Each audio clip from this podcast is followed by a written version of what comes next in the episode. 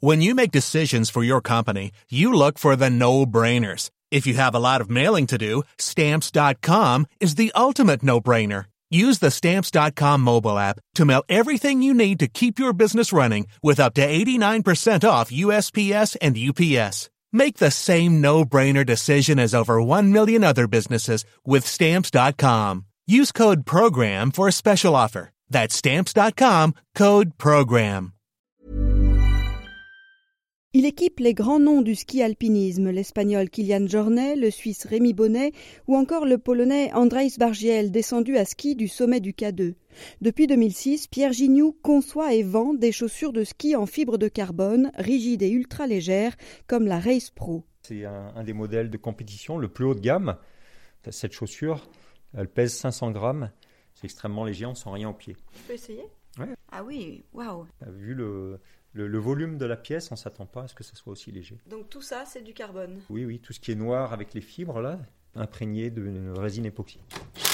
Et du moulage à l'assemblage, en passant par la fabrication des semelles, 90% de la chaussure est faite ici, à la main, dans son atelier où travaillent une dizaine de personnes. Si je compare à une chaussure plastique, le temps de cycle pour fabriquer une, une coque de plastique, c'est moins d'une minute.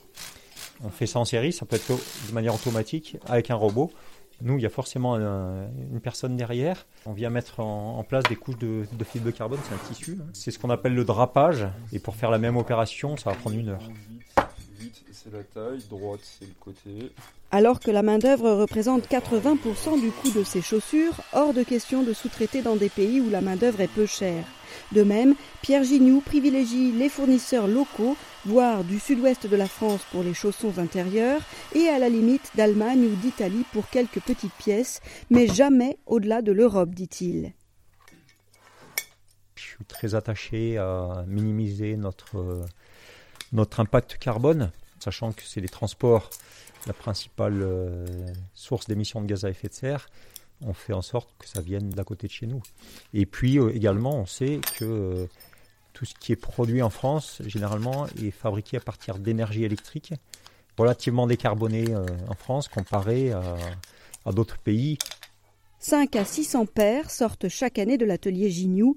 Évidemment, pas à la portée de toutes les bourses. On est sur un marché de niche, souligne Pierre Gignoux, qui teste lui-même sur les pentes quatre fois par semaine des améliorations pour ses cinq modèles de chaussures. Il faut dire qu'avant d'être un entrepreneur engagé, il a d'abord été champion de ski alpinisme, vainqueur de la Pyramenta, entre autres, en 2001. Le premier à utiliser les produits, c'était moi. C'était moi et mes coéquipiers. Dans ce petit euh, microcosme, j'étais connu de tout le monde. Dès que euh, les chaussures que j'avais au pied, les gens pouvaient se les procurer, ben, ils me les ont commandées. Et euh, c'est ce qui a permis de démarrer finalement. D'autant qu'à l'époque, ces chaussures de ski en fibre de carbone sont une petite révolution dans le monde du ski alpinisme.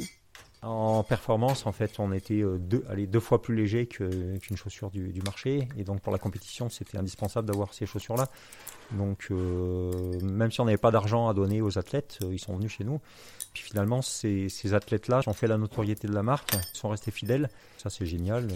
Avec un chiffre d'affaires de 800 à 900 000 euros, Pierre Gignoux et son équipe travaillent aujourd'hui surtout à rendre leurs équipements plus durables dans le temps, dans une démarche écologique tous azimuts.